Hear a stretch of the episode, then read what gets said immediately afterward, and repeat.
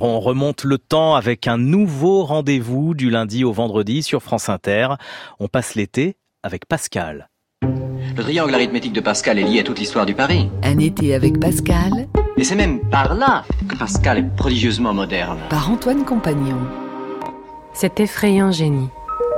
L'un des contes moraux d'Éric Romer, Manu chez Maud, se passe à Clermont-Ferrand.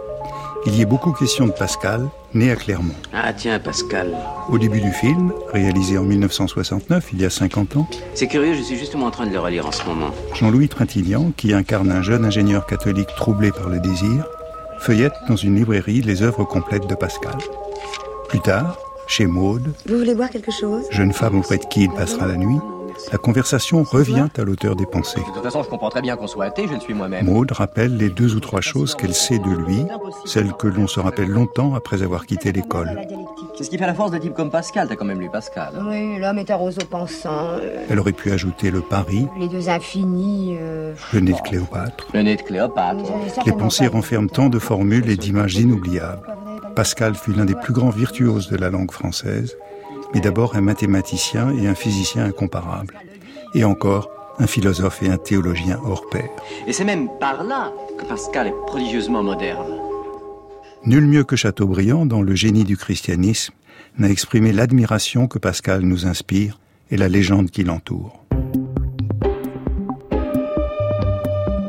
Il y avait un homme qui, à 12 ans, avec des barres et des ronds, avait créé les mathématiques, qui, à 16, avait fait le plus savant traité des coniques qu'on eût vu depuis l'Antiquité, qui, à 19, réduisit en machine une science qui existe tout entière dans l'entendement, qui, à 23 ans, démontra les phénomènes de la pesanteur de l'air et détruisit une des grandes erreurs de l'ancienne physique, qui, à cet âge où les autres hommes commencent à peine de naître, ayant achevé de parcourir le cercle des sciences humaines, s'aperçut de leur néant et tourna ses pensées vers la religion, qui, depuis ce moment jusqu'à sa mort, arrivé dans sa 39e année, toujours infirme et souffrant, fixa la langue que parlèrent Bossuet et Racine, donna le modèle de la plus parfaite plaisanterie comme du raisonnement le plus fort, enfin qui, dans les courts intervalles de ses mots, résolut par abstraction un des plus hauts problèmes de géométrie et jeta sur le papier des pensées qui tiennent autant du Dieu que de l'homme. Cet effrayant génie se nommait Blaise Pascal. Chateaubriand voit en Pascal un héros romantique, un géant prométhéen. Il le confond avec son adversaire ou interlocuteur des pensées, le libertin, c'est-à-dire l'athée, indifférent en matière de religion.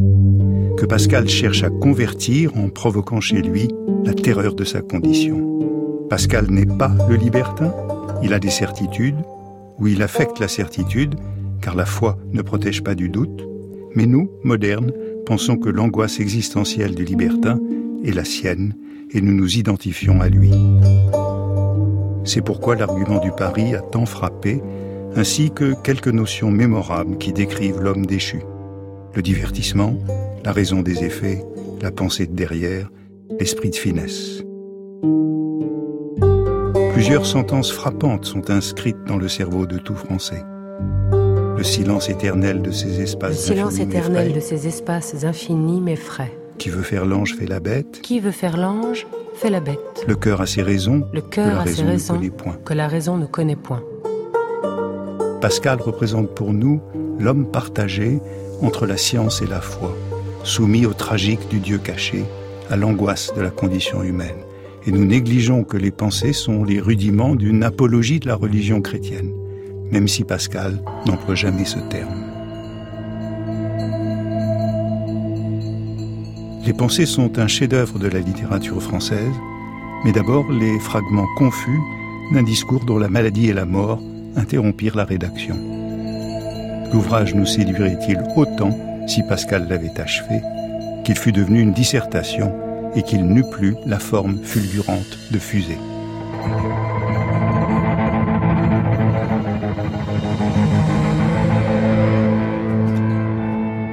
Un été avec Pascal par Antoine Compagnon. Réalisation Anne Weinfeld.